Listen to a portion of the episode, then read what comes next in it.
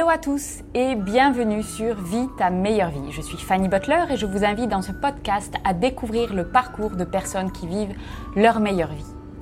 Mon invité du jour, c'est Camille Deligna. Alors Camille, elle est fondatrice du concept de co-coach.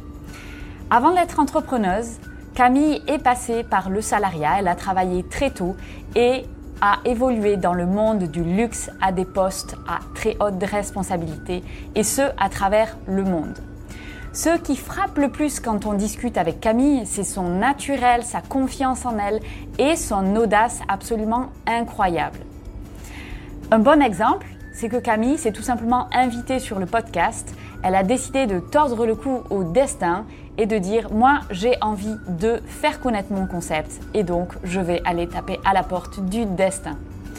Et nous, forcément, ici à Vita Meilleure Vie, on adore ça. au contact de Camille et de son histoire, on a vraiment l'impression que tout est absolument possible. Donc Camille nous présente aujourd'hui son parcours, son cheminement, quelles ont été ses transformations, comment elle est allée vivre dans différents pays à travers le monde et comment elle a créé sa définition de sa meilleure vie, qui est aujourd'hui être entrepreneuse et décider de son temps. Je vous souhaite une excellente écoute. Bonjour Camille et bienvenue sur le podcast de Vie ta meilleure vie. Alors écoute, ma première question, c'est comme des gens civilisés, je vais te demander, mais comment vas-tu aujourd'hui? Je suis on fire. C'est la première fois que j'interviens sur un podcast. Je suis trop contente. Je vais avoir les joues là qui vont me faire mal tellement je souris, tu vois. ok, bah écoute, super. Donc, euh, que de la good vibe. Donc, est-ce que euh, tu peux présenter un petit peu ce que tu fais professionnellement aujourd'hui et notamment ton concept qui est assez révolutionnaire de co-coach? Et je pense que ça ne parle pas forcément à tout le monde. Donc, est-ce que tu peux expliquer un petit peu Mais qu'est-ce que tu fais? Là, qu'est-ce que je fais aujourd'hui concrètement? Euh, Je viens de créer une formation, un programme euh, pour accompagner des co-coachs pendant 28 jours à devenir co-coach. Alors, qu'est-ce que c'est ce mot euh, qui ressemble à, la, noix de coco? C'est juste, en fait, admettons, je te, mets, je te mets dans le contexte pour que tu comprennes. Toi, Fanny, tu te fais coacher Mhm. Et ta coach, tu, vas la voir, par exemple, tous les mois ou toutes les trois semaines. Et tu vas voir la théorie avec elle, avec mhm. euh, ta coach. Enfin, je dis elle, donc ta coach. Et euh, tu vas avoir besoin d'une personne pour te rebooster à des moments où tu vas avoir un petit, euh, un petit coup de down, où tu vas te dire, oh, mais j'aimerais bien mettre ça en place, mais je sais que je veux une position de chef d'entreprise. Donc, j'ai pas envie de tout le temps aller dans les jupes de ma coach, lui demander des choses. Euh, j'ai envie de me débrouiller par moi-même, mais j'ai quand même envie d'avoir la vie euh, extérieure. J'ai besoin de, de voir euh, si je suis sur le bon chemin, si ce que je fais c'est bien, ou j'ai besoin de reprendre confiance en moi sur ça. J'ai besoin de, par exemple, bah, si tu n'arrives pas à à closer euh, sur des appels découvertes, euh, tu vas avoir besoin d'un petit conseil. Tout ce qui est les conseils euh, pratiques, en fait, qu'on peut, qu'on peut faire pour aider un coaché. Donc, ça va être le rôle du co-coach. Il va prendre des appels avec toi et comme ça, on va mieux préparer les sessions. Et quand tu vas être avec ton coach, tu vas pouvoir travailler et aller encore plus loin sur, sur d'autres, d'autres choses, quoi. Que tu n'auras pas besoin de le voir ça avec lui, en fait. ok, donc, donc, voilà pour être très, très transparent avec euh, les auditeurs, donc en fait, moi, j'ai découvert ce concept de co-coach ben, uniquement parce que tu me co-coaches. oui, en fait, euh, voilà, j'ai euh, les mentors qui sont Laurie et Émeric de Basique et toi qui assures ce rôle de co-coach. Donc, il y a des séances régulièrement avec toi entre deux séances avec les mentors, donc les coachs principaux. Donc, en gros, si on considère les, le coach, c'est le maître, en gros, toi, tu es l'instructeur en dessous qui assure le suivi et fait en sorte, en fait, que les coachés avancent et qu'il n'y ait pas un gros blanc ou un bug euh, au milieu de, de cette période d'évolution. Hum, hum. Et ça motive vraiment les coachés aussi parce que euh, ils, savent qu'ils peuvent vraiment solliciter euh, une personne et, et, pas rester dans son coin à se dire oh je verrai ça à la prochaine session ou j'ose pas en parler au coach. Non là on, a une relation aussi un peu euh, de, de, plus de copines, en fait. Euh, mhm. enfin, de copine. C'est moins la position du coach où le but aussi, c'est que le coach, il ne soit pas le sauveur et qu'il garde cette position un peu de, de, superstar où chaque mot qu'il va dire va, vont être très impactants euh, pour, euh, pour le coacher. Et, euh, et donc voilà, avec c'est pour ça qu'on peut voir un peu tous les détails de, de la pratique en fait avec le co-coach. ok. Donc, en gros, tu es quand même coach. Enfin, tu vois, ta, je ne veux pas dire formation, mais vraiment ta compétence, et tu coaches. Mais c'est juste que tu coaches à différents moments que le coach principal. Exactement. Là, tu vois, par exemple, je viens juste de raccrocher. C'était sur une problématique de confiance en soi et euh, on avait réservé pour euh, une demi-heure de call euh, pour une, personne et ça a, ça a pris que cinq minutes en fait parce qu'elle m'a expliqué sa problématique. Je lui ai donné un plan d'action de choses à faire et elle avait déjà eu des séances de coaching, elle n'avait pas eu ce, déclic-là. Je l'ai tout de suite compris. En fait, je lui dit, mais c'est mhm. ça en fait qui bloque. Elle m'a dit, oh, mais oui. Et ça a duré que cinq minutes. Et elle a des choses à faire pour euh, maintenant tout l'été à, mettre des, choses en pratique pour euh, gagner sa confiance en elle. Et en fait, il suffit pas de grand-chose, mais euh, voilà, c'est exactement ça. Et comment tu en es arrivé là, en fait? Comment on arrive à devenir co-coach dans sa vie? Alors, bah déjà, c'était avec euh, Laurie, du coup, euh, de, de Basic, Laurie et Emmerich. Euh, quand ils ont commencé à, faire les, offres business, ils m'ont proposé, Laurie, m'a dit, moi, j'ai vraiment besoin de, quelqu'un comme toi, en fait, qui va réussir à rebooster en énergie les personnes et, donner un, coup de pied aux fesses. Voilà. Et est-ce que tu veux le faire? Oh, Oui, bien sûr, bien entendu, je veux le faire. Et là, je me suis rendu compte que c'était tellement génial pour tous les parties, pour moi, parce que ça, me stimulait intellectuellement, pour le coaché qui avance beaucoup plus vite, et pour euh, la coach, donc Laurie en l'occurrence, qui, elle, pouvait vraiment euh, se focaliser vraiment sur sa zone de génie et pas tout le temps répéter euh, la même chose. Et elle allait plus loin avec eux parce qu'elle savait qu'on avait déjà travaillé en amont. donc ça, c'est super bien. Et je me suis dit, ouais, mais attends, je vais pas pouvoir accepter d'autres clients. Il va falloir que je forme des personnes pour euh, pour euh, qu'on étende ça, en fait, parce que j'ai trouvé le concept euh, génial, en fait. ok, donc en fait, ça s'est créé très naturellement avec cette opportunité-là où vous êtes mis à faire ce co-coach, mais c'était pas du tout. En fait, voilà, ça s'est fait naturellement. Mmh. Ah oui, bah, totalement. C'était euh, d'ailleurs c'était après une réunion tout, euh, avec toute l'équipe de, de, Basic, où forcément quand tu vois plein d'entrepreneurs euh, toute la journée, tu entends tout le monde avec ses projets d'agence, et toi tu dis, oh, bah, moi je suis que closer, je suis qu'à 10% de ce que je pourrais faire. j'avais j'avais envie, tu vois, j'avais ce feu en moi, mais je ne savais pas quoi. Et à ce moment-là, je sortais d'un rendez-vous quelques semaines avant avec mon comptable parce que euh, il m'a dit non mais en fait toi tu veux des trucs là mais tu mets pas beaucoup de choses en place. En fait je me suis mise directement en société et euh, je, jouais quand même encore petit. Tu vois je, restais avec euh, quand tu es en société tu peux diversifier tes sources de revenus. C'est plus c'est plus marrant intelligent de faire ça. Et moi je, donc je jouais un peu petit et là il m'a remis vraiment les pendules à l'heure. Et je me suis pris une bonne claque avec lui mais ça m'a reboosté totalement. Et après, bah, quelques semaines plus, tard, euh, ça a commencé à, tu vois, j'ai mis d'autres actions en place pour faire plus de chiffre d'affaires, etc. Et, euh, et là, euh, je, suis revenue de cette journée où j'ai participé, où j'étais avec des entrepreneuses. Et voilà, j'ai eu la révélation dans la voiture. J'ai fait, hum, c'est ça, voilà. Il faut qu'on en fasse plus des co-coachs parce que c'est cool. Ok, d'accord. Donc, en fait, est-ce que tu peux expliquer là, à l'heure actuelle, donc tu fais le co-coach avec euh, Basique et tu as d'autres fonctions également ou comment ça se passe en fait? Quel est ton travail Tu vois, si, euh, quelles sont les différentes tâches et quelque part, euh, comment tu gagnes ta vie ou quels sont tes différents incomes en fait? Oui, alors bah, j'ai commencé le, il y a, en avril 2021 à faire du closing. J'ai commencé euh, l'entrepreneuriat avec le closing et euh, ça m'a tellement plu. J'ai adoré être baignée dans ce monde euh, avec des, coachs et le développement personnel. Et je me, voilà, j'ai commencé comme ça. Donc, je gagne vraiment ma vie aujourd'hui avec ma société, avec le closing. Et après, il y a toutes les petites choses à côté. j'ai une petite chaîne, chaîne YouTube. Enfin, je suis monétisée, même si je ne gagne pas beaucoup d'argent avec c'est quand même quelque chose que je, que je vais pouvoir aussi développer. Euh, et voilà, et ça, le, concept de co-coach qui est en train d'arriver, j'ai quand même vendu ma formation à une personne le, même mois de mon lancement. Donc ça, c'était un, mhm. un succès.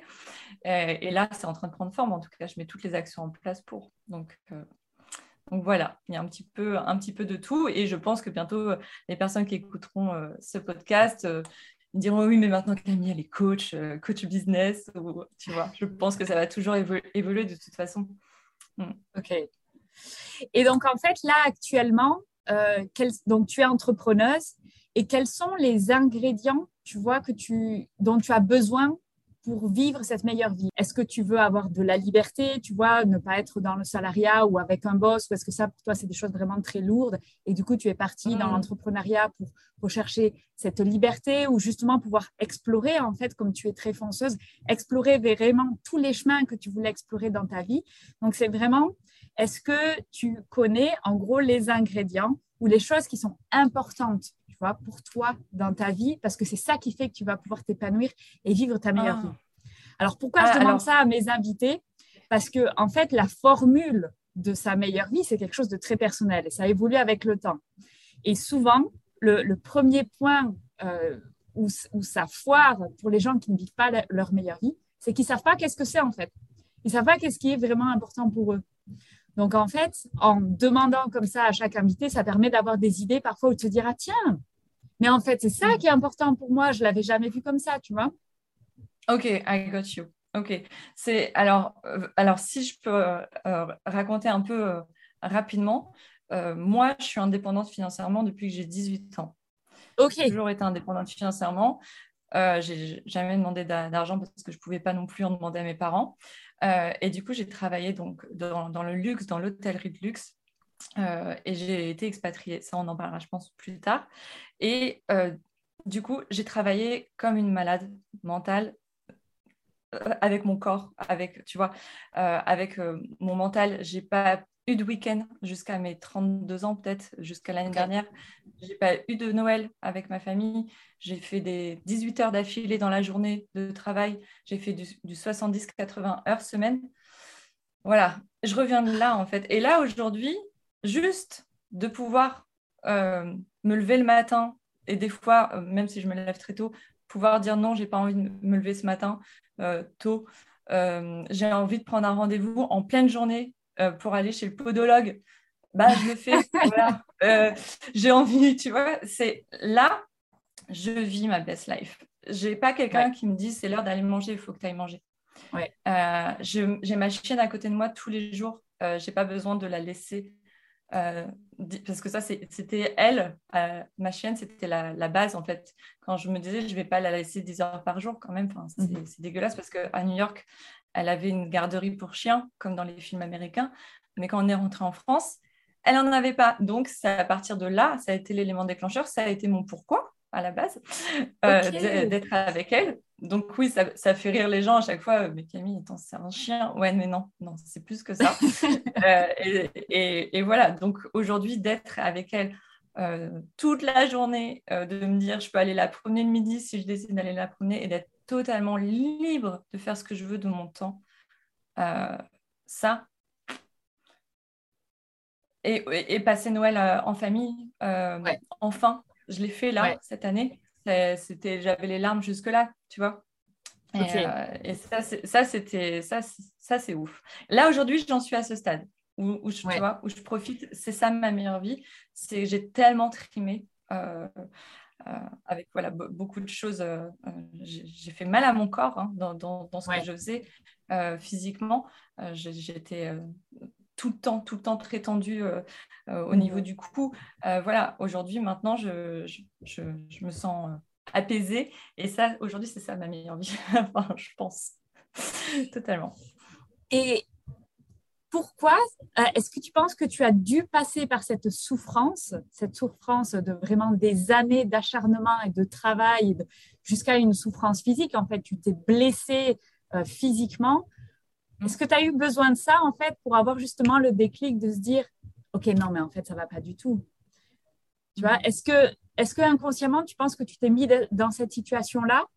Ou est-ce que euh, c'était juste, bon non, tu savais pas, tu avais besoin d'expérimenter? Quel, a été le cheminement en fait euh, pour que tu ailles vers quelque chose qui t'a finalement fait du mal et que tu y ailles aussi longtemps en fait? Comment ça s'est passé?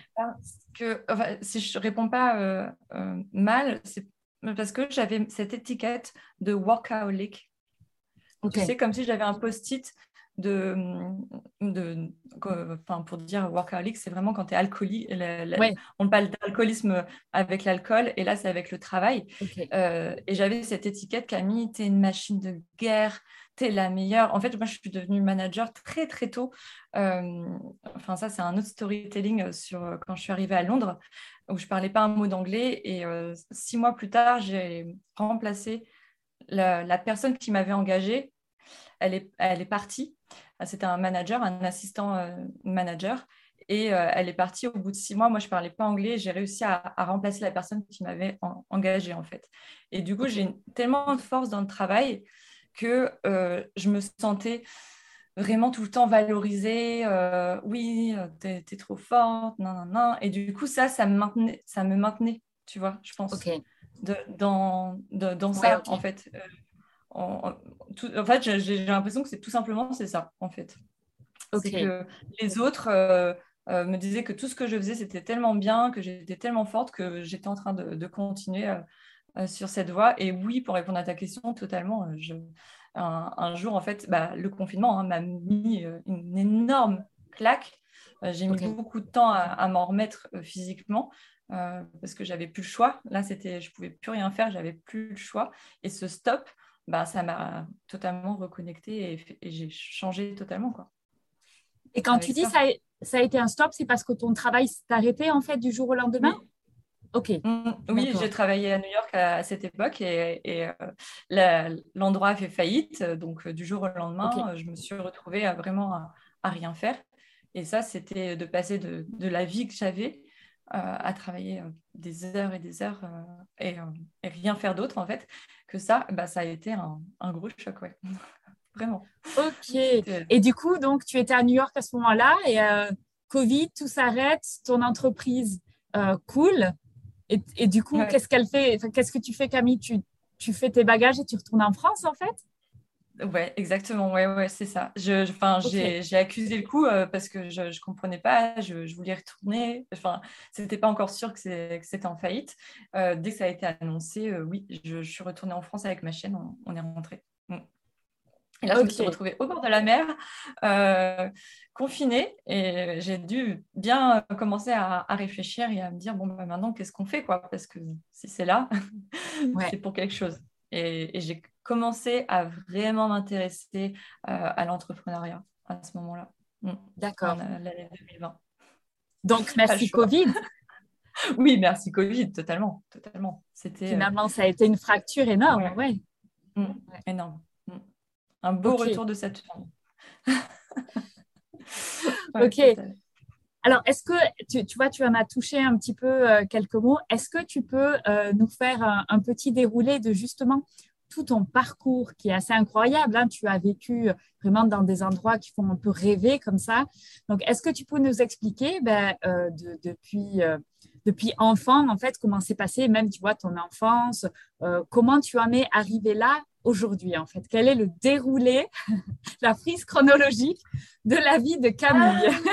Ah, Alors, j'ai fait des longues études, tu vois. Euh, oui, toute ma vie, c'était très important, les études. Alors, pas du tout. je bois une petite gorgée de mon, de mon café euh, infusé dans l'eau froide, c'est magnifique. Mmh. Euh, mon parcours, c'est une enfant en échec scolaire, en fait. C'est ça. Euh, ma plus grosse blessure, on va dire, quand on me, on me demande souvent qu'est-ce qui t'a vraiment traumatisé, c'est ça. Pour te raconter une petite anecdote, parce que je sais que tu es, croustillante, tu aimes, tu aimes bien ça. Euh, le premier jour de, de, la, de la, rentrée à, la maternelle, ma mère me raconte qu'elle vient me chercher en larmes. J'étais en larmes. Mais elle me dit, mais Camille, mais qu'est-ce que t'as? Et là, je, je, commence à chouiner et dire, mais maman, on travaille trop. Donc j'étais passée, j'étais passée de la crèche où c'était bien à euh, c'est quoi ces gens, ces maîtresses qui veulent me faire dessiner euh, ou écrire mon prénom. Donc, ma mère a commencé à se dire Eh ben, on va s'amuser, hein. ça va être cool. Euh, et du coup, euh, voilà, l'apprentissage de la lecture a été, a été très difficile. J'ai réussi toujours à passer entre les mailles du filet et à trouver d'autres techniques comme apprendre les textes par cœur et faire croire à mon prof quand il m'interrogeait que je lisais alors que je ne lisais pas du tout et que c'était mon petit cerveau qui avait enregistré tout le texte. Voilà. Donc ce, ce, genre de truc. Donc j'étais très maline pour trouver euh, des solutions, des plans B. Ouais, c'est très intelligent aussi. Après, ça répond pas aux besoins euh, directs, mais c'est très intelligent. Mm. Ouais, voilà. Donc, donc je suis vraiment passée, j'ai jamais redoublé. J'ai appris à lire en CE2. Donc ça, ça a été vraiment euh, quelque chose de, très gros parce que je ne voulais pas apprendre à lire parce que je m'étais dit, le jour où je vais devoir lire, je vais faire comme ma grande sœur et devoir lire les histoires toute seule. Mais moi, je préfère que ce soit ma mère qui me les raconte. Je ne vais pas apprendre à lire en fait. Non. Mais je savais que quand je, serai adulte, de toute façon, quand je serai adulte, je saurai lire. Je ne savais pas comment j'allais faire. Mais je me suis toujours dit ça je regarde, je m'en souviens encore, hein, je regardais ma mère comme ça. Euh, euh, peut-être que je lui caressais les cheveux euh, quand elle me racontait une histoire et je me disais de toute façon, je saurais lire. Je sais quand je serai adulte. Donc, moi, c'était très compliqué. Ouais, c'était génial quand on, on, en parle. Ouais. Mais ma mère a lu beaucoup de livres de psychologie mhm. de l'enfance. Elle était très intéressée, très impliquée dans, dans ça. Et Dieu merci, elle était là et, et elle rigolait de, de souvent de cette situation à dire, euh, et du coup, elle m'a donné un surplus de confiance en moi. Euh, qui a été euh, diagnostiqué par un coach parce que je me suis fait coacher entre 7 ans et 9 ans par un coach, mais qui me coachait sur les mathématiques, mais qui me coachait quand même. Et donc, c'était pas que un prof de, un prof de mathématiques. Et donc, du coup, ma mère, enfin mes parents, ils ont investi en ça euh, comme ils pouvaient avec, avec leurs moyens pour, euh, pour essayer de me sortir de mon échec scolaire. Ils n'ont pas réussi. ça n'a pas fonctionné. Mais, euh, mais en tout cas, ce qu'il avait compris, c'est qu'il y avait un surplus de confiance parce que du coup, on essayait de compenser parce que j'avais beaucoup de joie de vivre. Je mmh. faisais rire tout le monde. J'étais je faisais le pitre. j'avais un énorme lit de manettes à l'école. J'avais beaucoup de, de, copains et copines. J'étais, euh, pour la petite anecdote, j'étais euh, la personne, moi j'ai toujours aimé les chiens et je rêvais d'avoir un chien, mais j'en avais pas. Et du coup, euh, une de mes meilleures amies m'a raconté ça. Camille, tu es arrivée à faire asseoir 30 personnes de ta classe dans la cour de récré à aboyer parce que j'étais le maître et que je voulais un chien et, je, et que les gens, j'avais ce, tu vois, ce lead manette tout de suite, le leadership. Ouais. Et, ça, c'était, c'était euh, mon enfance. Beaucoup de joie, beaucoup de rire, beaucoup de... Euh, on, joue dehors euh, parce que mhm. voilà, on n'avait pas... À l'époque, tu peux le dire, c'était pareil pour moi. À l'époque, il n'y avait pas de téléphone, il n'y avait pas YouTube. non, non, on n'avait pas tout ça. Et donc, c'est beaucoup de, ouais, de, de vélos, de cabanes, de trucs comme ça, tu vois. Euh, beaucoup de joie, en fait. Beaucoup de joie, beaucoup d'amour euh, avec ma famille, euh, mes frères et sœurs et, mes parents et, les amis. Donc, voilà, il y a eu, on va dire, l'échec scolaire. Après, bah, qu'est-ce qu'on a dû faire de Camille une fois qu'elle n'avait pas son brevet des collèges deux fois Bon, ça commence à saouler. Maintenant, il va falloir aller travailler. Donc, du coup, je suis partie à 16 ans euh, en internat pour euh, voilà, faire de la cuisine parce que c'est le seul truc que je pouvais faire hein, qui m'accepte avec mon niveau. Euh, et c'est ce qui m'a tué plus ou moins. Donc, voilà. Bon, alors on y va, on se met là-dedans. et on fait de la cuisine, on fait de la... ensuite j'ai fait de la sommellerie, j'ai fait du bar en en mention complémentaire. Et voilà, et à 18 ans, j'ai eu mon premier poste dans un palace euh, parisien euh, au Plaza Athénée, un, un, 5 étoiles. Enfin, j'ai commencé bien avant euh, en cuisine. Mais bon, bref, voilà. Et du coup, c'est un peu ça mon parcours. J'ai je travaillais dès mes 18 ans en apprentissage et je gagnais de l'argent. Euh, je le dépensais très bien aussi. je me suis très bien amusée avec ça. Euh, voilà. Donc, combien il me reste? Ok, on y va, on va faire la fête. Voilà. et, euh, et, du coup, l'expatriation, ça s'est fait très vite aussi après derrière parce que je me suis rendu compte que je ne ferais pas grand-chose en France si je ne parlais pas anglais, surtout dans le luxe. Ok. Mm. Et tu avais donc une attirance comme ça pour le luxe. Donc, tu voulais forcément. Enfin, c'est cette première expérience dans euh, cet hôtel de luxe parisien qui, t'attire vers quelque chose haut de gamme. Et c'est là où tu te dis bon, bah, le next step, c'est euh, faut s'expatrier, quoi. Mm-hmm. exactement.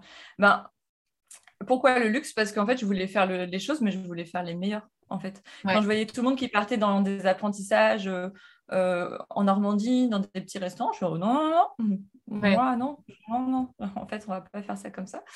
Et, euh, et du coup, oui, euh, à ce moment-là, tu, tu, te rends compte que tous ceux qui, sont, qui ont des bons niveaux de manager, euh, ils parlent tous anglais. Et moi, ben, vu que j'écoutais pas trop, je, je n'avais pas de, du tout un niveau d'anglais. Et pour la petite anecdote, tellement que je croyais en fait en, en la vie euh, enfin, voilà, j'étais certaine que je parlerais anglais un jour. Et ma mère m'a raconté, enfin, elle se souvient bien qu'on avait rendez-vous avec la prof d'anglais ah ah. à la réunion parents-prof. Et mon euh, Camille, voilà, bon, bref, euh, elle n'était pas contente forcément. Et, et, moi, je lui avais répondu, mais, mais madame, non, non, enfin, je ne vais pas dire son, son nom, madame Machine, je vous enverrai une carte postale, moi, bientôt en anglais, en fait. Tu vois?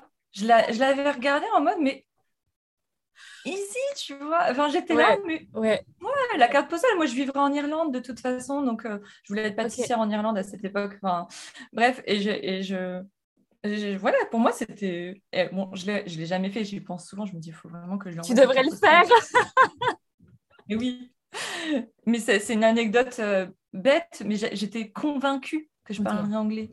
Je ne savais pas comment, mais oui j'étais convaincue. Et du coup, euh, bah là, si on commence à parler euh, comment je suis partie euh, à Londres, etc., ça, ça, peut être long, mais je, peux te le, je, peux, te le faire court. Mais j'ai pris, donc j'ai mis de l'argent de côté suite à une saison à Megève, et j'ai pris ma petite voiture et le bateau pour Wistreham. J'ai embarqué ma cousine avec moi qui, était, qui parlait bien anglais pour euh, qu'elle m'accompagne au moins le temps que je trouve un, boulot. Et on est arrivé en Angleterre, voilà, avec rien, avec la carte. Génial. une carte. Et voilà, il n'y avait pas d'iPhone encore. On est arrivé avec une carte et puis on a essayé des villes. Euh, bien sûr, j'ai fait des milliards d'entretiens. Euh, et puis je comptais sur, sur mon, mon, joli minois pour, pour avoir un, un job.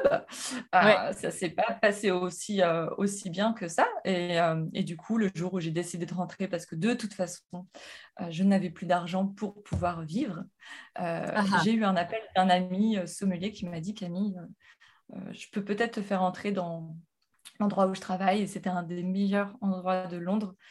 c'était l'ancienne maison Dior qui avait fait un, énorme concept hôtelier avec un chef, le chef Pierre Gagnère, donc trois étoiles, Michelin. Enfin, si je te dis pas de bêtises. Peut-être pas trois étoiles. Enfin, je vais pas te dire de bêtises, mais bref, c'était l'endroit, c'était the place to be à, à Londres. Donc voilà, ça a commencé comme ça. Et donc, donc, mais c'est fou, ça, c'est fou cette, euh, cette confiance en la vie. Ou tu vois, c'est une forme d'audace qui peut-être, oui, est basée sur une grande confiance en toi. Mais cette, euh, confiance en toi, c'est, tu sembles dire que c'est quelque chose qui était 100% naturel. Tu, tu es venu au monde avec cette espèce de confiance en la vie euh, fabuleuse, quoi. Ouais, ouais, ouais. J'ai toujours entendu cette gamine, elle a le cul bordé de nouilles. Ouais. Tu vois? Et je me je suis toujours répété. Je veux de toute façon, moi j'ai plein de Ok, Donc ça va d'accord. Donc en fait, c'était une évidence. Enfin, tu as accepté, vu que tu l'avais entendu à l'extérieur, c'était vraiment un truc où tu t'es dit, bah, ça fait partie de moi en fait. Enfin, tu vois, j'ai pas besoin de, de, trop me stresser, ça va aller quoi. Ouais, j'ai toujours, euh, j'ai toujours une, une, bonne étoile et j'ai toujours euh, ma mère qui me dit, Camille, t'es pas plus bête qu'une autre. Ouais. Parce que j'étais jalouse de mes copines quand j'étais petite elles avaient des bonnes notes, elles avaient l'air d'être des petites filles parfaites. Et euh, elle me disait, mais non. Et ça, je me suis toujours répété. Je me suis dit, si elle, elle peut le faire, je peux le faire. Après, bon, pas à l'école, parce que c'est vraiment pas intéressant. mais, mais si, et du coup, après, dans la vie, oui, si elle, elle peut le faire, moi, je peux le faire aussi. Bien sûr. Ok. Mm. Et donc, du coup, gros coup de chance. Tu parles pas anglais, mais tu décroches un boulot dans une des meilleures maisons euh, de Londres. Donc là, comment tu fais pour gérer puisque tu parles pas encore très bien anglais. et tu vas, ça a un lien avec, euh, avec ce que je faisais quand j'étais petite, en fait. Euh, ça a totalement un lien et c'est là que je m'en suis rendu compte. C'est que je suis rentrée par la toute petite porte. Donc, il y a l'assistant du, du, bar manager euh, qui m'a engagée parce qu'il était français et qui savait que j'avais travaillé au Plaza Athénée. Donc, il s'est dit, hum, la fille, elle sait sûrement des choses. Alors, moi, je savais tout en théorie parce qu'au Plaza, j'apprenais à faire les cocktails dans ma tête. Je n'avais pas le droit d'aller derrière le bar, vu que c'était un, des meilleurs bars du monde à l'époque. D'ailleurs, j'ai été la première femme à, rentrer euh, euh, dans ce monde d'hommes. Euh, ça, c'était aussi une, une, autre fierté. Mais une autre fierté parmi toutes mes, parmi toutes mes fiertés, tu sais. Mais, mais il en faut, euh, il faut avoir plein de fiertés. mais voilà, donc du coup, je suis rentrée par la toute petite porte. Euh, je me suis fait toute petite parce que le, le gars voulait pas du tout que je sois là. Euh, cette fille, elle parle pas anglais, elle est pas, pas intéressante et tout. Et là, j'ai vraiment... il est venu me voir quand même, le, le mec, il est venu me parler, il m'a dit, il m'a balancé la carte des cocktails 40 cocktails. Donc, quand je te dis un cocktail, c'est une recette qui fait ça. Euh, qui a 10 euh, ingrédients par cocktail. Par cocktail hein. C'était vraiment de la grosse mixologie. Et bien sûr, tout en anglais. Hein. donc un lime, lime juice, j'ai dû apprendre que c'était du citron vert. Donc je ne te raconte pas le niveau euh, de, la, de la fille on s'est bien marré, hein, Sugar, limite. Enfin, vraiment, c'est pour te dire mon niveau. Pour te dire mon niveau d'anglais, euh, quand je suis arrivée là-bas, on, m'avait dit à une réunion, euh, c'était les briefings avant de commencer, et on m'avait dit Oh Camille, how are you doing et moi, je me dis, bah, I'm sitting down, euh, je suis assise. Quoi. What are you doing? demande qu'est-ce que je fais? Tu vois? Ok. Donc, c'était ça mon niveau d'anglais. Vraiment, c'était, euh, c'était pas terrible, hein, je te dis. C'était pas terrible. Donc, du coup, il me balance la carte des cocktails, 40 cocktails. Il m'a dit dans une semaine, si tu ne les sais pas, you're fired. T'es viré. Et là, je l'ai regardé, j'ai fait ouais, ok. Et là, j'ai appris après, Camille, ce mec, il a jamais fait ça à quelqu'un. En fait, je l'ai appris après, qu'il avait jamais donné ça à quelqu'un en disant parce que tu pouvais pas faire ça. En fait, il m'a donné un peu la mission impossible. Démerde-toi. Ouais, ouais, ouais. Ok, moi je suis rentrée chez moi, machin, non, et puis bah, j'ai fait comme à l'école, il hein, euh, faut, apprendre les trucs par cœur, euh, bêtement, et, bah, et donc je les savais. Je les savais. Au bout de... Je savais la carte au bout d'une semaine. Et là, j'ai fake it until you make it. J'ai observé comment les autres faisaient.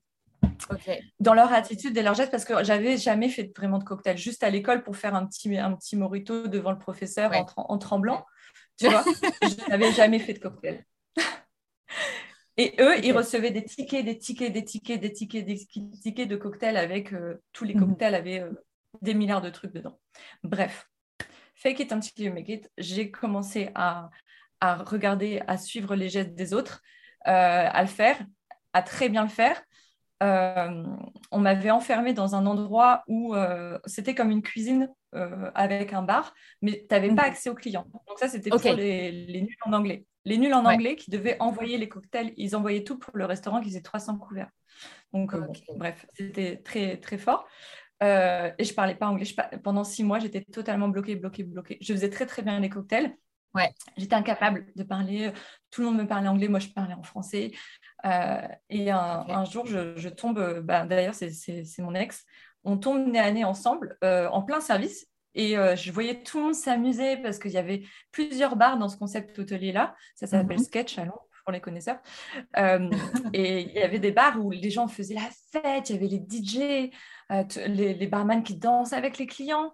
Et moi, j'étais là en train d'envoyer mes cocktails pour le restaurant. Et, il m'a regardé, il m'a dit, mais tu viens quand t'amuser avec nous en fait? Tu, tu comptes rester dans, dans, ta petite cuisine là en train de faire tes cocktails? Et du coup, euh, c'était euh, en pleine soirée, et je me suis pris euh, une claque. À ce moment-là, je me suis dit, oui, c'est vrai, ça fait trop longtemps là. Et du coup, j'ai eu ce déclic, j'ai commencé à apprendre l'anglais. Et au bout de, allez, je ne sais plus, six mois ou huit mois, la mhm. personne, donc le, bar manager, son assistant, celui qui m'a engagé, est parti. Et du coup, j'ai eu sa, position. Voilà. Donc ça, c'était un peu le début, tu vois de, ça. J'étais manager peut-être à 21, 22 ans, j'étais manager. Et je manageais 15 euh, personnes. 15 euh, personnes dans trois bars Euh, enfin, c'était trois bars. C'était quelque chose de très gros. Hein. C'était pas du tout un, petit truc. Et je manageais bien sûr des personnes qui parlaient dix fois mieux anglais que moi, euh, des personnes euh, avec dix ans de plus que moi, mm-hmm. même plus. Donc, voilà. Et c'est là où ton, ton, leadership naturel, quelque part, t'a permis de. En fait, tu t'es retrouvé dans la position parfaite pour tes compétences naturelles qui sont en leadership, en. Ben, tu as quand même un apprentissage, euh, tu vois, quelque part non verbal qui est exceptionnel. Parce que je pense qu'il n'y a pas beaucoup de monde qui aurait pu apprendre 40 cocktails sans en avoir vraiment jamais trop fait, tu vois, en euh, deux semaines. Enfin, voilà, Mais j'avais pas le choix. Ouais. J'avais pas le choix parce que je, m'étais dit si je rentre en France, j'ai plus d'argent de 1. Et qu'est-ce que je vais faire? Parce que là, c'était ma chance mmh. d'être à Londres. C'était ma chance, c'était ma seule chance. Et, Londres, je te dis Londres, mais j'ai fait plusieurs villes. J'ai fait Oxford, j'ai fait Liverpool. Euh, j'ai vraiment cherché du travail partout en Angleterre. donc, euh, j'avais pas le choix. C'est le seul truc qui me, qui me fait avancer, en fait, c'est quand j'ai vraiment pas le choix. Ok. Tu disais quoi? Et tu restes du coup combien de temps dans ce poste-là? Euh, bah, euh, trois, ans. Je, suis restée euh, tout le temps. j'ai évolué, encore plus et, voilà. Donc, j'ai pris plus de responsabilités encore et, je suis restée trois ans dans cet endroit. Et, après, je te raconte la suite. Ouais, qu'est-ce qui te fait partir du coup? Qu'est-ce qui me fait partir? Une histoire d'amour. Ok, ah, toujours la belle histoire d'amour. Mais pas, pas aussi bien que ça, mais quand même. Mais quand même, euh, ce qui me fait partir aussi, honnêtement, hein, c'est, euh, je ne sais plus quel âge j'avais exactement, euh, peut-être 23, 23, 24 ans. donc je reste de quoi 21 ans à 23 ans, un truc comme ça, à mmh Londres. et ce, qui me fait partir, c'est, ma, ma, santé, parce que je travaillais la nuit. Donc je travaillais la nuit, dans le monde de la nuit. Et, et voilà, donc à Londres il y avait enfin, voilà, je, savais que j'avais d'autres choses à faire pour ma santé. Euh, donc là, c'est pour ça aussi que je suis partie. ok. Et comment tu pars? Comment ça se passe? Enfin, tu vois, est-ce que c'est euh, quel a été le déclic? Quelle a été l'opportunité? Euh, Il n'y avait pas d'opportunité derrière. C'était c'était go with the flow euh, euh, en, me retrouvant à Cannes euh, quand même sur la côte d'Azur donc ça, allait pour, travailler. Et je cherchais du travail toujours j'ai toujours trouvé j'ai toujours trouvé du travail de toute façon toujours toujours. J'ai j'ai toujours jamais galéré à, trouver un travail. Donc voilà après j'ai eu ça comme opportunité. C'était pas la, la, plus belle expérience. Et suite à, suite à ça après il y a eu les autres expatriations en Asie euh, et, donc, raconte un petit peu comment ça s'est passé. Tu es parti en Asie, comme ça, de, de nouveau en disant j'y vais, puis je verrai bien ce qui se passe.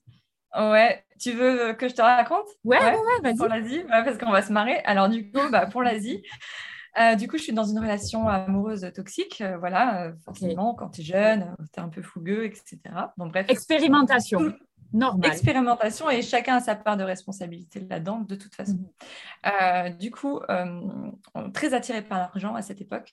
Euh, je ne savais pas hein, pour quelle raison, tellement. Peut-être rouler dans des, grosses voitures ou dépenser des, sacs à main. Enfin, pas du tout, en tout cas, mon, ma vision aujourd'hui avec l'argent, mais j'étais très attirée par l'argent et forcément ce monde d'abondance, hein, de fêtes, ou en tout cas, le visible. ouais, la richesse visible. exactement. On prend du champagne. Non, non, on prend toujours du champagne, mais voilà. Euh, tu vois Et exactement, ce visible. Et donc, du coup, on décide de partir euh, avec mon ex en, Suisse. Voilà, donc je trouve tout de suite un, job. Hein. Euh, mm. je signe le contrat pour partir à, Lausanne. Et là, un, un, dimanche tranquille, euh, en train de regarder 66 minutes. Je tombe sur 66 minutes sur Singapour. Voilà, un petit reportage.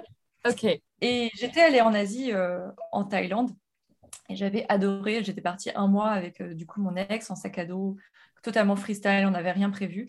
Et cette vie-là, j'avais totalement, totalement craqué pour l'Asie. J'étais très mm. attirée. Et là, je me dis, je vois le reportage et je me dis, mais qu'est-ce que tu fais, ma, pauvre, à aller partir en Suisse alors que c'est là que tu as envie d'aller en fait? J'étais tellement attirée par ça. Donc on est le dimanche soir, Fanny. Tiens-toi bien. Buvez un petit coup. on est le dimanche soir. Euh, c'était probablement l'homme de ma vie dans ma tête, hein, cette personne. Ok. Euh, même si ça, il y avait beaucoup de choses qui n'allaient pas. Le lundi, mhm. je prends mes forces pour le quitter. Je le quitte. Je quitte la personne que j'aime le plus au monde. Ok. Euh, je me dis, moi, je passe totalement à côté de ma vie. Et là, je dis à une copine, j'étais tellement dans très, très, très, très mal. Je lui dis, s'il te plaît, écris à, Lausanne pour leur dire que je ne peux pas. Euh, enfin, voilà, je, elle avait fait l'email, j'avais fait juste copier-coller. Enfin, j'étais incapable d'écrire un email. J'étais dans un état mm. lamentable. Je pouvais même pas prendre la route pour rentrer chez moi, tellement cette décision était difficile.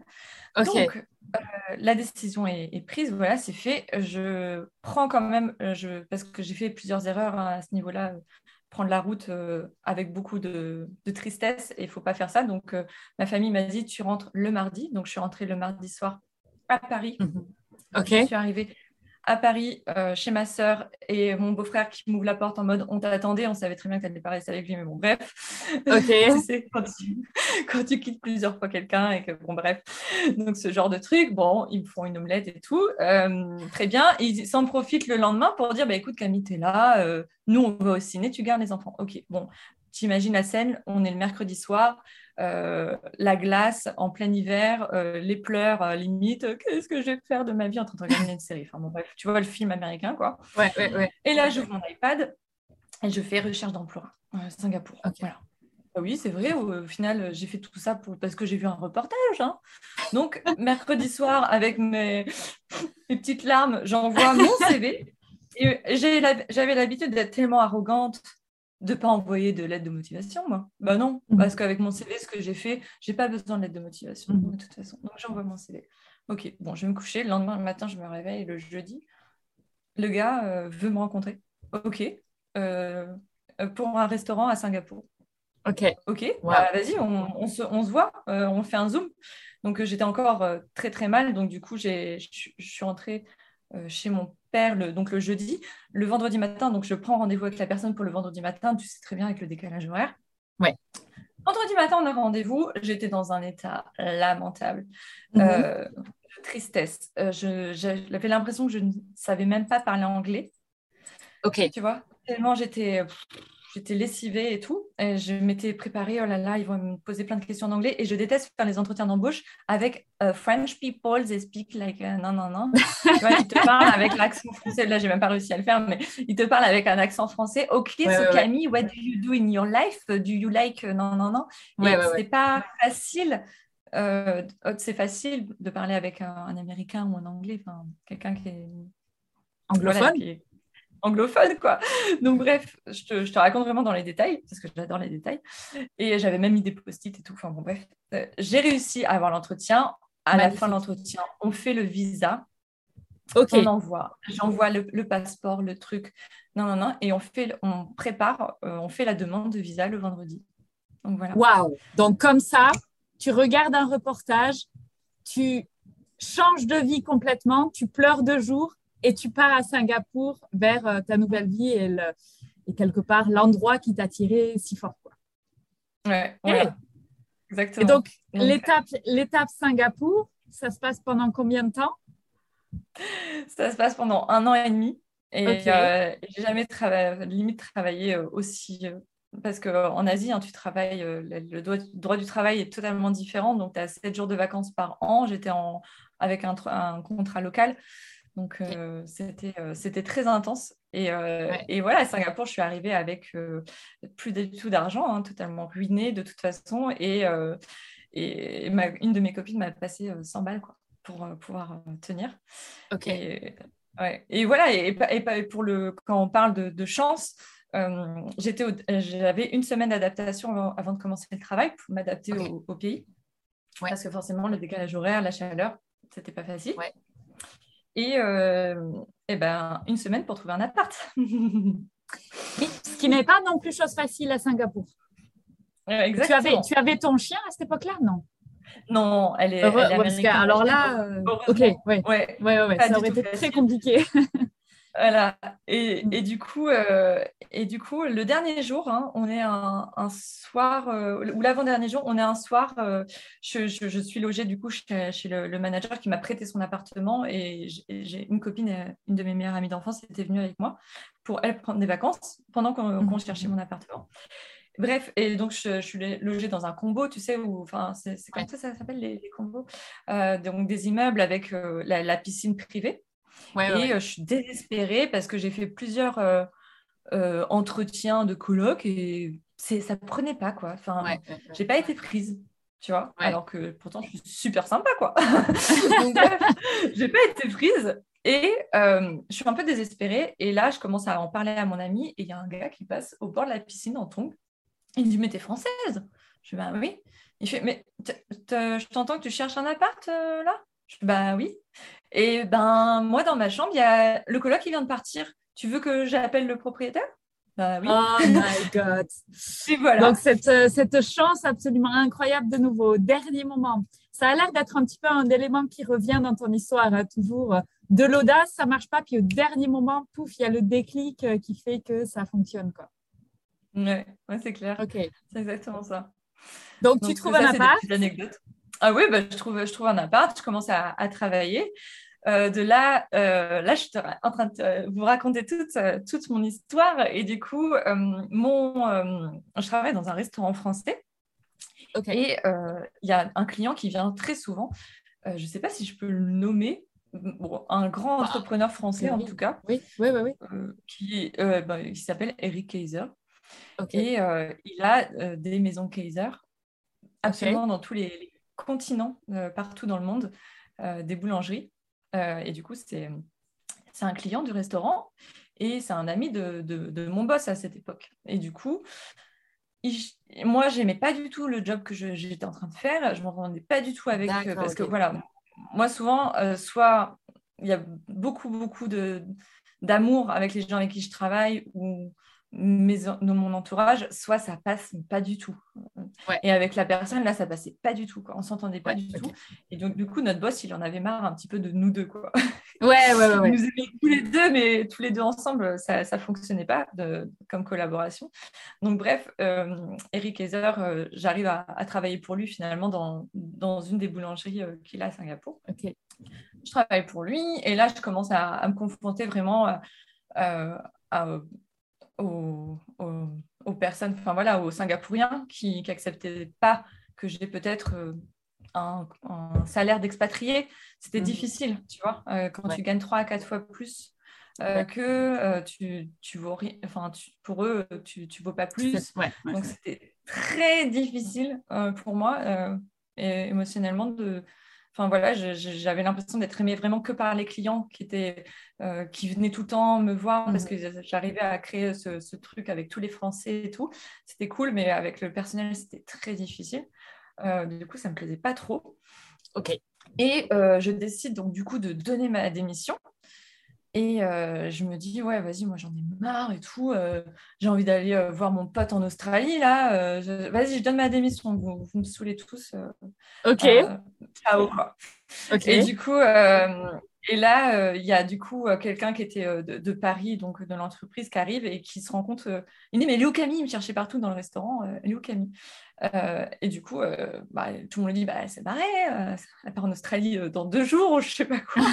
ok. il dit, et il appelle Eric Kaiser et, là, il, lui dit, euh, Eric Kaiser lui dit, tu te débrouilles, tu, vas la récupérer en fait. C'est pas question parce qu'il comptait sur moi pour ouvrir un, autre magasin dans le, quartier de, Singapour, le quartier français de Singapour. Ok.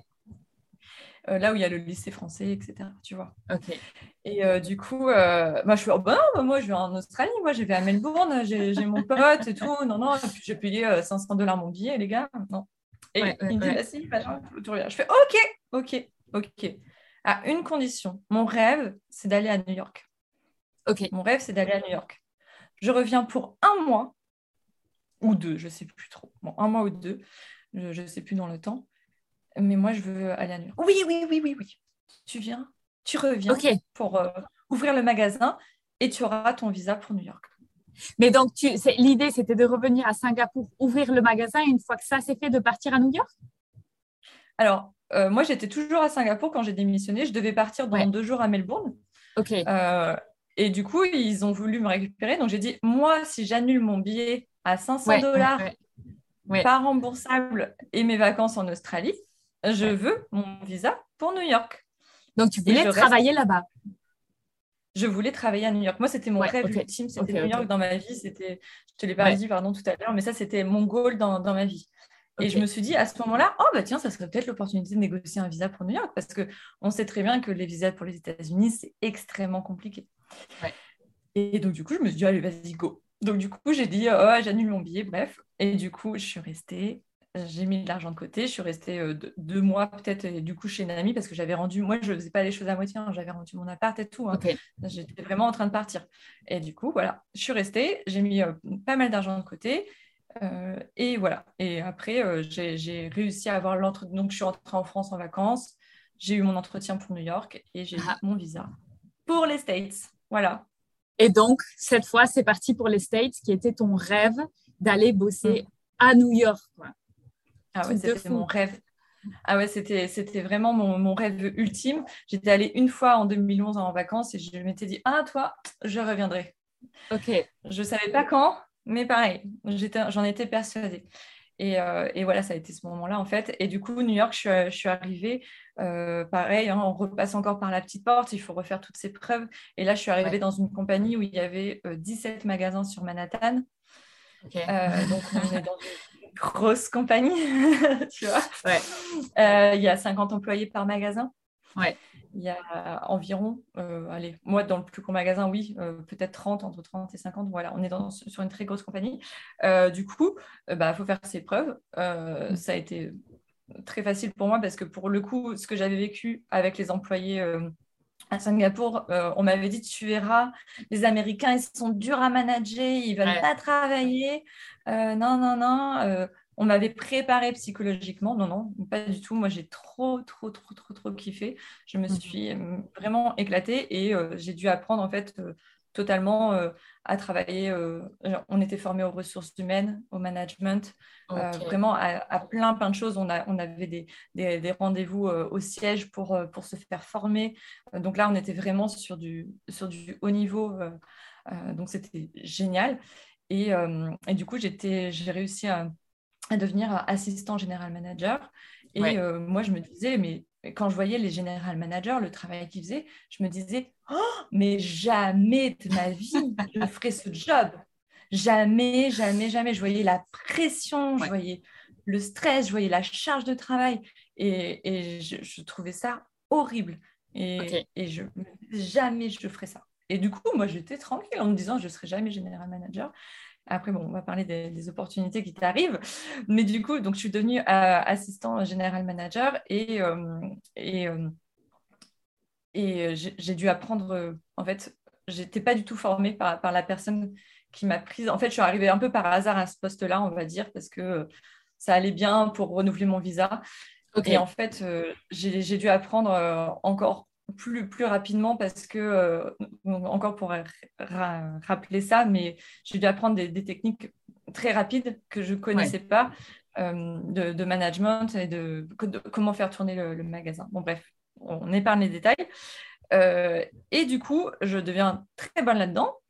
Mhm. Donc là, il y a 50, 50 employés. On fait, on fait 6 millions de chiffres d'affaires par, dans ce magasin-là, pratiquement à l'année. Donc, on est sur, euh, on est sur voilà, un, gros magasin. Et j'arrive à devenir un jour, on me demande, Camille, tu veux être général manager? Il s'en va. C'est toi là? Ouais, ouais, Je deviens rouge écarlate sur toute mon, tu vois, toute ma, ma poitrine. Euh, j'avais le souffle totalement coupé. Je ne m'attendrais jamais à, ce qu'on me propose ce poste, en fait, parce qu'ils euh, ils, engageaient des personnes. Tu connais l'école à Lausanne euh, d'hôtellerie. Euh, c'est une, une, des écoles les plus prestigieuses du monde dans l'hôtellerie. Euh, ouais. Écoute, hôtellerie, je connais pas, ouais. Mais toutes les personnes du monde entier, les, les, enfants de riches, hein, souvent, ou qui font des gros, des gros emprunts à la banque, vont dans cette école-là. Et en fait, mes deux prédécesseurs, ils avaient fait cette école-là donc moi, je me suis dit, mais jamais je ferai euh, ce, job. De toute façon, moi, euh, je n'ai pas de diplôme. Euh, jamais on me proposera quoi que ce soit. Donc voilà. Et bref, et du coup, je me, enfin, voilà, là, je me suis dit, c'est chaud, quoi. Je fais, ok, bah, bien sûr, j'ai accepté. J'ai réfléchi. Pas longtemps, mais ma mère m'a dit, mais fonce, c'est trop bien. Mais j'ai quand même eu super peur, donc je l'ai fait. Et, euh, ça s'est super bien passé. Et j'ai vraiment travaillé dans une atmosphère où on faisait énormément d'argent. Euh, j'avais beaucoup de responsabilités. Mais là, j'ai appris à, ce que c'est déléguer. Déléguer faire confiance, euh, lead by example. Mhm. J'étais toujours euh, en train de, mettre la main à la pâte au moment où il y avait besoin. Et, euh, et, on était dans un magasin où, je le dis souvent, mais c'était, on travaillait dans le fun, mais absolument. Mhm, mhm. On était des, des, bisounours. On hurlait de rire que même moi, enfin, je, me, je me faisais respecter. tout le monde, je sais que tout le monde avait peur de moi, qui rangeait les téléphones quand il me voyait, etc. enfin, sur les moments sérieux, mais on avait euh, énormément de, de rires et, de blagues. Tu vois, tu sais, quand tu, tu, descends, par exemple, tu fais semblant euh, derrière un meuble de descendre les escaliers. Ouais, ouais, ouais, Tu vois, je faisais ça en pleine journée, tu vois, on détend l'atmosphère, où tu, tu tapes sur l'épaule de quelqu'un, puis tu t'en vas, enfin voilà. Et on, on, on rigolait beaucoup. Euh, on travaillait très dur, mais on rigolait beaucoup. Mhm. Ça, c'était un, bon moment. Et voilà. Ok. Et donc, Covid arrive et c'est là où tout s'arrête en fait. comment, tu l'as, comment tu l'as vécu ça? Parce que là, tu étais quand même en train de vivre ton rêve d'enfant. C'était ça, tu voulais aller à New York, euh, avec cette vie, tu étais dans, dans le luxe, tu étais dans des magasins à Manhattan, enfin, c'est quelque chose quand même super high level. Donc, mm. comment tu vis ce moment-là, en fait, cette transition? Bah, le, confinement, je me dis, oh, je vais enfin pouvoir me reposer dans ma vie. C'est cool euh, tout de suite. Après, euh, moi, j'étais un lion en cage. Je je pouvais pas. Ça, c'était difficile pour moi. Donc, j'ai fait du sport euh, à fond tous les, tous les jours. Tu vois, je faisais les lives de, de Sissi pour ceux qui connaissent. j'ai commencé vraiment à, à, faire beaucoup plus de sport pour de, dépenser et canaliser mon énergie. mais j'ai je l'ai ouais, je l'ai pas très, très bien vécu hein, quand même. Hein. Mais je ne l'ai pas très bien vécu parce que euh, ça m'a coupé l'herbe sous le pied. Mais d'un côté, euh, je me suis dit, bah écoute, on va chercher d'autres solutions. Et j'ai commencé vraiment à chercher à écouter des podcasts, tu vois, euh, sur le dev perso. J'ai j'ai lu, lu, un bouquin, tu vois, pour devenir rentier en immobilier, ou des trucs comme ça. Enfin, j'ai commencé vraiment à, m'intéresser un peu à, à, ce monde Ok. Euh, du, travail en ligne. Ouais. Et c'est comme ça après que tu deviens closeuse d'abord et mhm. ensuite euh, maintenant co-coach. Enfin, voilà, les deux. Exactement. Exactement, ça arrivé. Je t'avoue qu'en 2020, j'ai rien fait. euh, j'ai pas du tout mis d'action en place, mais c'est fin 2020, donc vers Noël, que j'ai vraiment trouvé euh, la formation pour être closer et que là, j'ai commencé donc tout ça en, en, 2021, en fait. Ok. Mais ouais, 2020, j'ai quand même euh, accusé le coup de, de savoir, euh, ouais, qu'est-ce que je, qu'est-ce que, enfin, gros moment d'introspection, en fait. Et qu'est-ce que tu reprends, qu'est-ce que tu retires justement de cette expérience d'expatriation où tu disais quand même précédemment que ça a été très dur physiquement, tu vois, tu allais lâcher, tu vois, au niveau physique, ça n'allait plus du tout. Et ah, j'étais presque en burn-out, ouais, c'est ça. J'étais presque en burn-out, ok. Ah ouais, totalement. Je pleurais beaucoup. Ouais. Et du coup, il y avait beaucoup de joie. ouais. Qu'est-ce que tu retires en positif et négatif de cette expérience-là? Euh, le, le, le, Alors, le négatif, ça va être compliqué d'en trouver, honnêtement. Ok. Euh, Même si tu étais en burn-out. Ouais, ouais. Ouais, ouais. parce que, en fait, j'avais décidé d'être là, j'avais décidé. En fait, moi, je, suis du genre euh, à me dire, moi, je subis pas ma vie. Hein. Non. Ok. Non, je subis pas ma vie, je subis personne.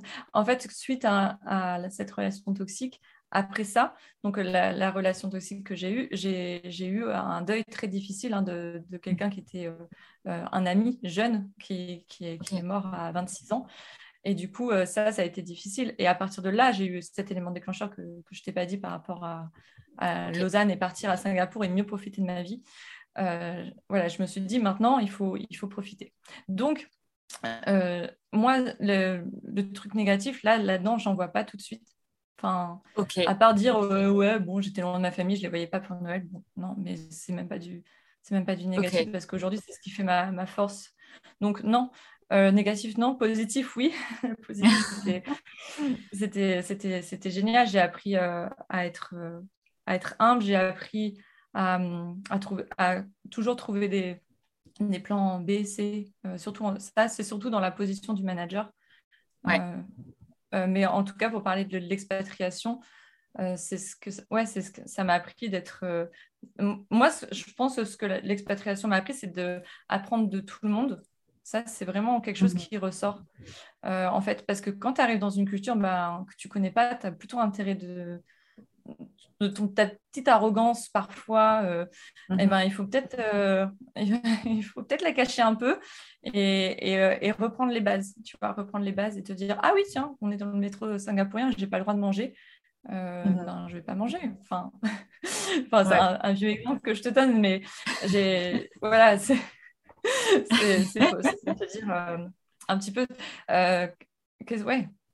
Ce que je retiens, c'est que euh, fais-le en fait fais-le, tu vois. Ton, rêve n'est pas peur. Qu'est-ce qui va t'arriver? Qu'est-ce qui va t'arriver? Oui, tu pars à, Singapour, ça se trouve, ton patron, c'est une arnaque, ça se trouve, tu n'auras même pas de logement et tout. Et mhm. quand je suis arrivée à New York, pareil, hein, j'ai pris un, logement euh, euh, sur Internet. Euh, avec un Zoom, c'était peut-être une arnaque. J'ai mis tout l'argent que, j'avais de côté pratiquement pour le déposit. Et, et voilà, je, j'ai j'avais pas peur qu'il m'arrive quelque chose. Je me dis, bah, si ça va pas, je rentre. Ouais. Ok, donc oser. En tête. Ouais. ouais. Si ça va pas, tu rentres. Mon père, c'est la phrase de mon père, ça. Il m'a dit, bah, si ça va pas, tu rentres. Je dis, bah oui. ok. Ouais. Ok. J'espère que je réponds bien à ta, à ta question. Oui, tout à fait. Il n'y a pas de bonne ou de mauvaise réponse. Hein. Tu partages ton expérience à toi et ce que tu as vécu. Et, du coup, justement, par rapport à ton entourage, comment ça, comment ça se passe dans ton entourage? Tu vois, tu as quand même un parcours assez euh, atypique et assez exceptionnel par rapport au fait que tu es très fonceuse, tu testes les choses et tu n'as pas peur d'y aller. Est-ce que tu as un entourage qui, euh, qui t'a plutôt aidé ou qui a été un soutien dans ces moments de choix? Ou euh, plutôt à te dire non, non, mais il faut que tu fasses du salariat et que c'est ça la vraie vie, pas un coup fin, ne vis pas ta vie de rêve. Euh, non. Comment ça s'est passé pour toi, ton entourage? Ah ouais, non, moi, mon entourage, c'est des sunshine. Ils, m'aident il trop, euh, au contraire, à, vraiment. si j'ai pu tenir grâce à, grâce à eux, hein, quand j'étais si loin, de, de pouvoir appeler très souvent presque à n'importe quelle heure quand ça va pas. Euh, non, non, l'entourage est, très fort. Et là, aujourd'hui, euh, mon entourage dans l'entrepreneuriat, euh, je, motive tout le monde. Moi, ma mère, elle a, elle a 60 ans, c'est un exemple magnifique. Elle a, elle a pris la formation de Laurie en Human Design. Ouais. tu vois et elle s'est totalement, donc depuis aussi, elle fait pareil que moi depuis que, je suis en train de, créer mon, mon, entreprise. Enfin, voilà, pendant ce, temps-là, elle est devenue euh, à 60 ans euh, conseillère en patrimoine. Excellent. Alors qu'elle faisait de la comptabilité, mais elle est passionnée par ça. Et, euh, non, elle le fait, quoi. Elle, rien, à, rien à foutre, tu vois. Elle, commence, elle va commencer à avoir des clients, etc. Elle, elle se lance à son compte parce qu'elle fait beaucoup de développement personnel aussi. Elle, fait beaucoup de, aussi de soins énergétiques, etc. Donc, on se connecte à, à d'autres choses.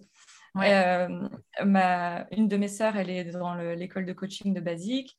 Et euh, donc, euh, pareil, elle se lance. et là, ma sœur, elle est astrologue. Elle se lance, pareil, dans, dans, dans l'astrologie aussi. à son compte. Donc, en fait, on se... Toute la famille Tout le monde. Bon, le père, il est à la retraite et mon, mon petit frère est, est, pas encore entrepreneur. Pas encore, mais sommelier, mais peut-être peut un jour. Mais en tout cas, on, non, justement, nous, c'est allez, vas-y, on y va tous. Ouais, toi, tu fais ça, vas-y, trop cool, moi aussi. Ok, d'accord. Et tes parents, toi, ils étaient entrepreneurs ou pas du tout? Ta mère, a priori, non, elle était comptable, elle s'est lancée mm. que maintenant. Et ton papa non plus. Hein Donc, pas du tout entrepreneur. Mon grand-père, entrepreneur. Euh, mes, grands-parents, ils ont toujours euh, travaillé à, leur compte. Euh, mon papy, il était dans le, dans le, dans le, le, bétail à l'époque. Alors moi, je suis végétarienne. Hein.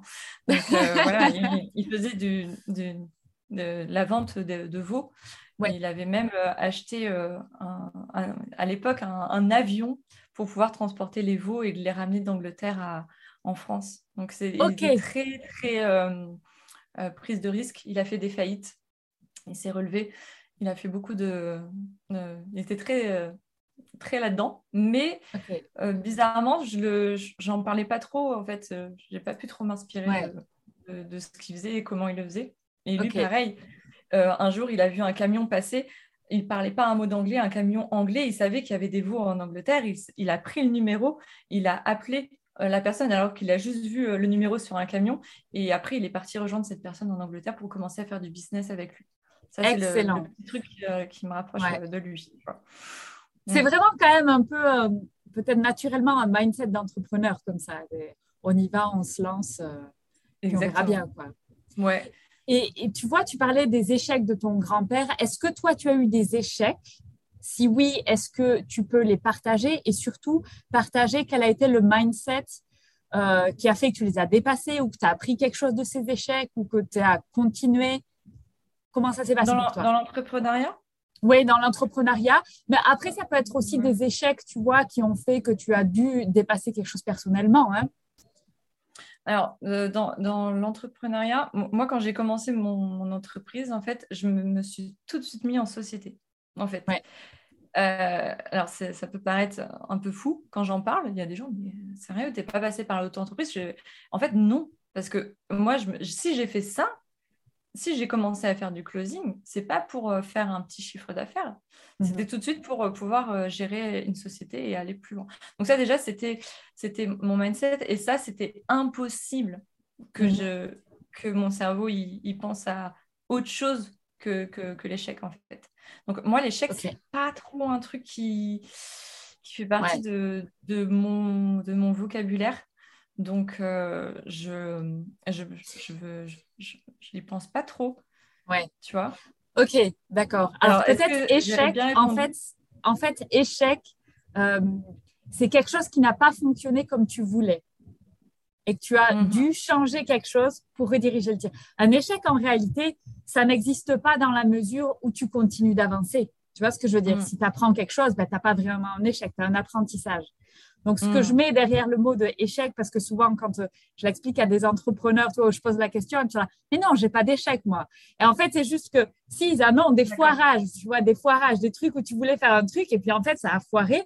Mais comme tu as, tu vois, as le mindset entrepreneur, tu apprends de, quelque chose de ça, et du coup, tu rediriges le tir et tu continues. Un échec, c'est quand c'est final, tu vois, et tu t'arrêtes. Ouais, c'est ça. Donc, bah, ça fait, ça fait des j'ai fait des collaborations où j'ai perdu trop de temps, tu vois, au début. Et des fois, je me dis, je me suis fait avoir comme un bleu, tu vois, avec ça. Parce que euh, j'ai eu des clients qui ne me rapportaient pas l'argent que, je souhaitais, en fait. Et j'ai continué à, y croire ou à attendre, oui, mais attends, dans trois semaines, on fera un webinaire et ci et ça. Et j'ai commencé à, croire. Et en fait, euh, à ce moment-là, je me, suis vraiment euh, dit, mais j'avais un peu la haine contre moi de me dire, mais pourquoi tu pourquoi as, cru en ça? Tu savais très bien que, ça n'allait pas fonctionner de toute façon, son truc. Pourquoi tu as continué avec lui? Donc ça, euh, et à partir du moment où j'ai enlevé euh, ces clients et que je leur ai dit non, je ne peux mhm. plus travailler avec vous, là, j'ai commencé à avoir de, une belle opportunité derrière. Hmm. Ok, d'accord. Donc, est-ce que, est que tu vois par rapport aux gens qui écoutent le podcast, tu aurais des conseils à leur donner par rapport à, voilà, quand il y a des moments difficiles, comment faire pour s'en sortir? En fait, ce que, tu vois, quand tu partages ton histoire, euh, on sent cette force vraiment naturelle que tu as de oser, d'avoir de l'audace, de pas, en fait, t'écoutes pas tes peurs, quoi. y vas. Et puis, advienne que pourra. Avec un, système de soutien, tu vois, externe qui est quand même là très fort, donc c'est une excellente mhm. base. Mais comment, qu'est-ce que tu conseillerais aux gens qui ont soit peur de se lancer, soit, tu vois, vraiment euh, pour, pour débloquer, pour avancer et quelque part suivre ton exemple qui est naturel pour toi, d'oser. Mais qu'est-ce que tu conseilles aux gens pour qu'ils arrivent à faire ça? Ouais, je conseille plusieurs choses. Euh, moi, j'ai une phrase que je dis souvent. C'est dans, dans, une, dans une chanson de rap de, de soprano, c'est de ne pas rêver sa vie, mais vivre ses rêves. Tu vois? Ouais pas rêver sa vie, mais vivre ses rêves, ça c'est important.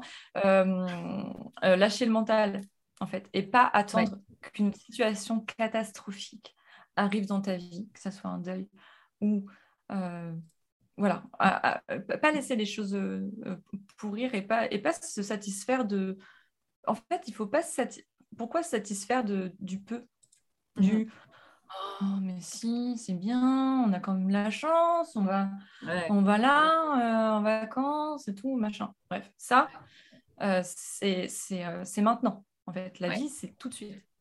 C'est pas arrête de, de croire que, que ça sera mieux plus tard, euh, se toujours se trouver des excuses. Hein, moi, la première, hein, je, peux être la première à me trouver des excuses, à, dire oui, mais euh, ah non, mais là j'ai la flemme, euh, non, mais là j'ai peur parce qu'en fait je pourrais faire ça quand ça, ça mmh sera bien, parce que si je le fais tout de suite, je vais prendre un risque, ça. là, là, non, enfin, moi je pense que le bon conseil que je peux donner, c'est ça déjà, c'est de c'est en faisant qu'on apprend, mmh c'est en faisant qu'on voit et qu'on améliore en fait. Hein. Ça, ça c'est très fort, je pense.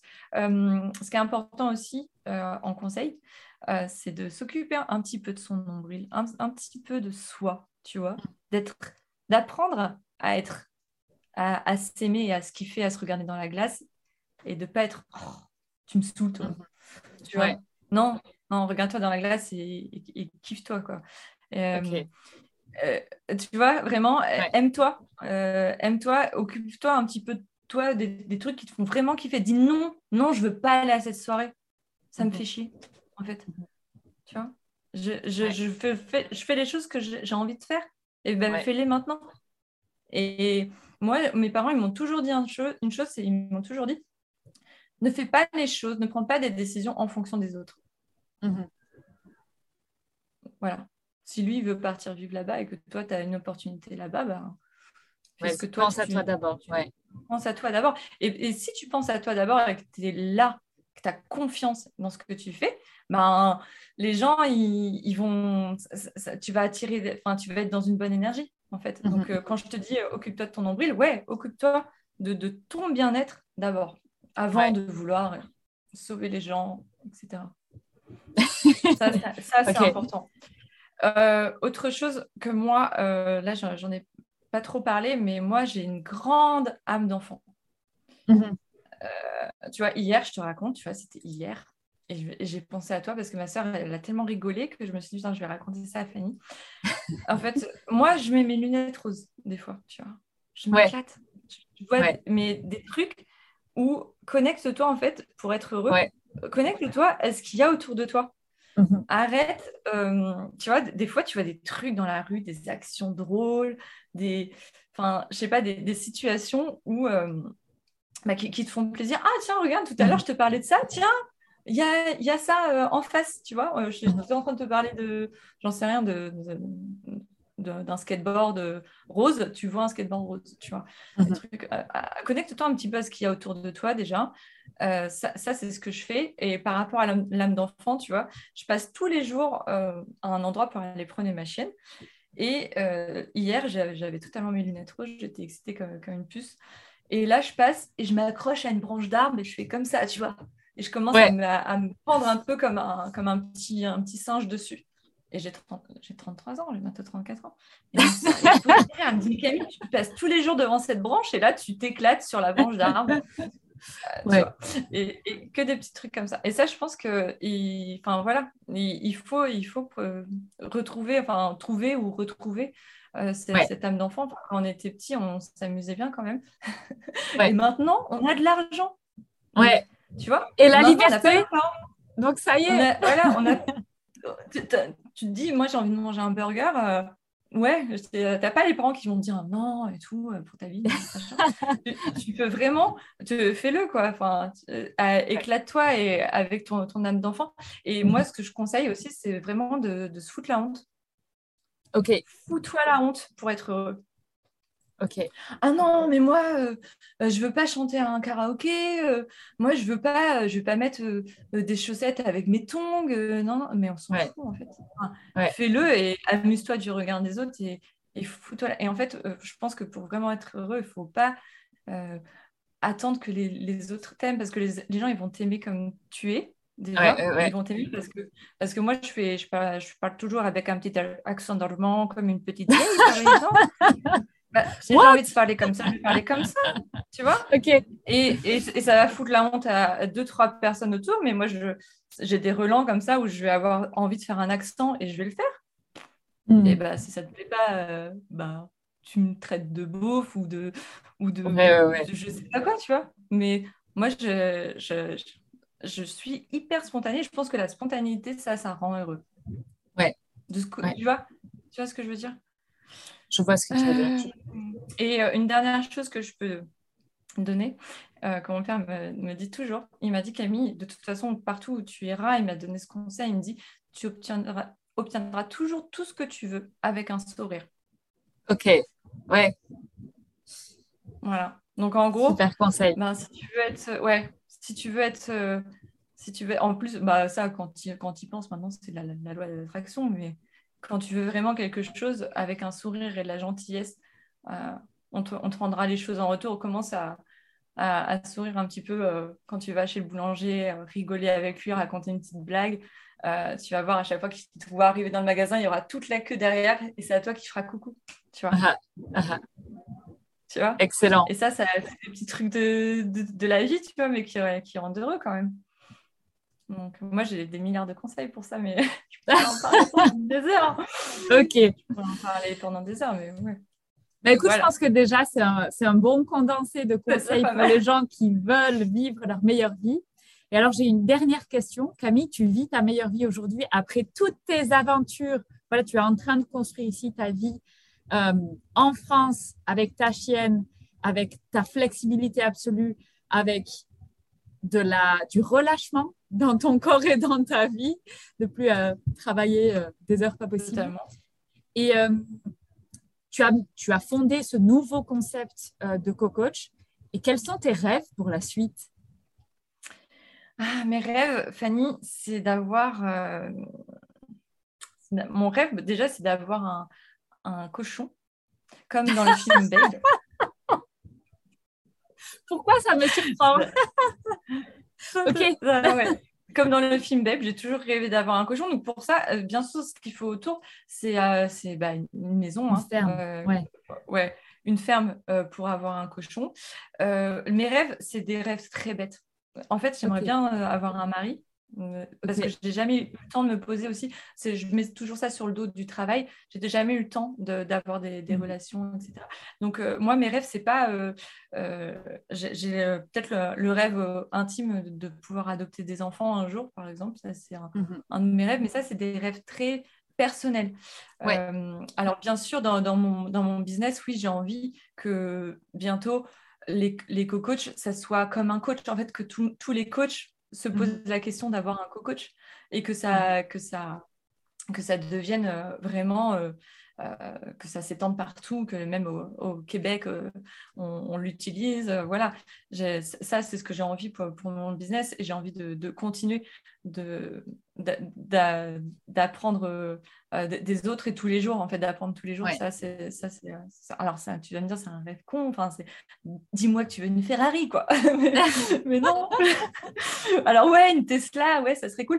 Et être, euh, en fait, euh, moi, ce que je veux absolument, c'est de pas faire ma vie en fonction de, en fait, mes goûts euh, pas, pas, les, pas les suivre en fonction de l'argent, tu vois. Ouais, oh, bah non, je peux pas partir au ski euh, euh, parce que j'ai pas les thunes, ou je dois aller dans cette station parce que c'est moins cher. Ça, je veux pas, je veux pas ça dans ma vie. Je veux pas choisir. et ça, c'est. Oh, mais ça, ça c'est ça mon rêve. Vraiment. Et, et, avec ça, je sais qu'avec ça, bah, je pourrais faire des, des, choses voilà, que, j'ai envie, mais honnêtement, je n'ai pas des, des, rêves complètement fous, à part que mon activité fonctionne très bien, mieux que bien, mhm. même beyond my expectation. Ça, c'est ce que je, mhm. ce que je veux. Et voilà. Ok. eh bien, écoute, euh, c'est de très beaux rêves. Hein. Il n'y a pas de compétition de rêves. C'est tes rêves à toi et ils sont aussi magnifiques que quelqu'un qui veut une Ferrari. oui, non, mais c'est clair. Ouais, ouais. Mais oui, c'est des beaux rêves c'est clair. Ok. Mm. Ok, Camille, est-ce que tu veux euh, rappeler où est-ce qu'on peut te trouver ou te contacter sur le net? Oui, on peut me trouver sur Instagram, Instagram à Camille Deligna, donc D-E-L-I-G-N-A-T, Voilà. Super. Tout simplement. Ok, donc sur Instagram.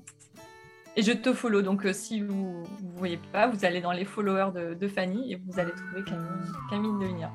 Je mettrai de toute façon, euh, évidemment, tes contacts et bah, du coup le lien vers ton Instagram euh, dans la description de ce podcast. Écoute Camille, merci beaucoup. Euh, c'était un bah, plaisir de découvrir toute ton aventure et qui est vraiment riche, riche, riche d'expérience et d'enseignement. Donc merci à toi de nous avoir fait bénéficier de ton histoire.